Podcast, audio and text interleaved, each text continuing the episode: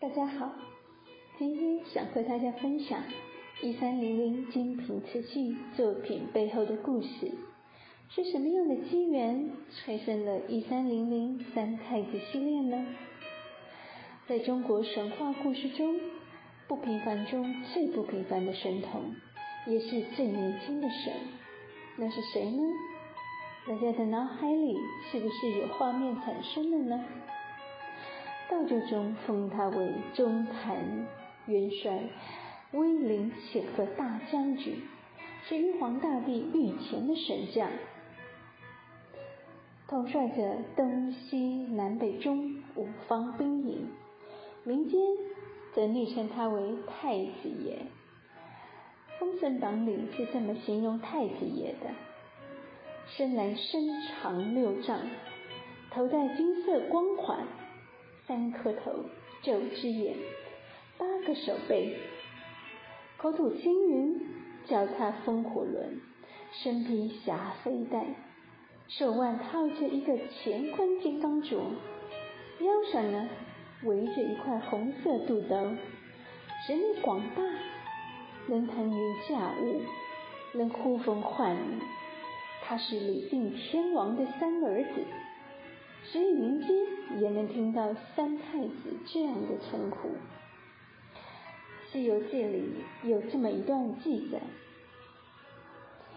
玉面娇容如满月，朱唇方口露银牙，眼光致电金珠宝，额阔凝霞发髻妆。袖带五峰飞彩燕，樱桃映日放金花。环涛灼灼攀心镜，宝甲恢恢衬战靴。身小身红多壮丽，三天护教恶哪吒。没错，他就是哪吒。还记得大约十五年前突然唱红的电音《三太子》吗？这是一段传统民俗与表演文化的美丽结合。当时，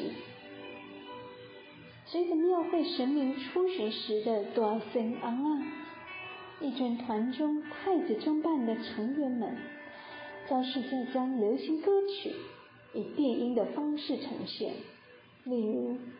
伍佰的《你是我的花朵》，郑秀文的《眉飞色舞》，连韩国歌曲《Sorry Sorry》，Nobody 也能用得上。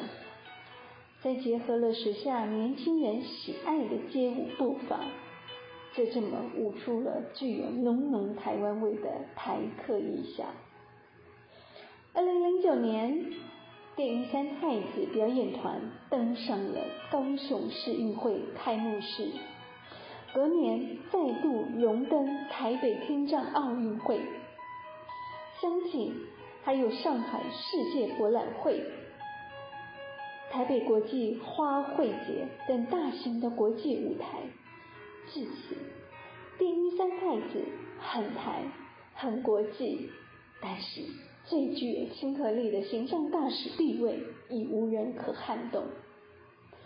正头潮流融合羽化，凝聚着民间情感，获得多人认同，提升台湾传统民俗技艺的能见度，赋予台湾传统文化新的生命力。这一段传承与创新的过程。与一三零零精品瓷器的理念不谋而合，我们想记住这感动的时刻。一三零零精品瓷器最热销的伴手礼之一，福气三太子，全套共有六款，象征财运的黄色三太子，乐活风的绿色三太子。带来幸福的紫色三太子，好运连连的红色三太子，平安喜乐的黑色三太子，文雅如质的白色三太子。福气三太子不只是赏心悦目的摆饰作品，更具有实用性的一面。一百五十毫升的容量，敢装成美酒，或者生命加持过的平安水也很合适哦。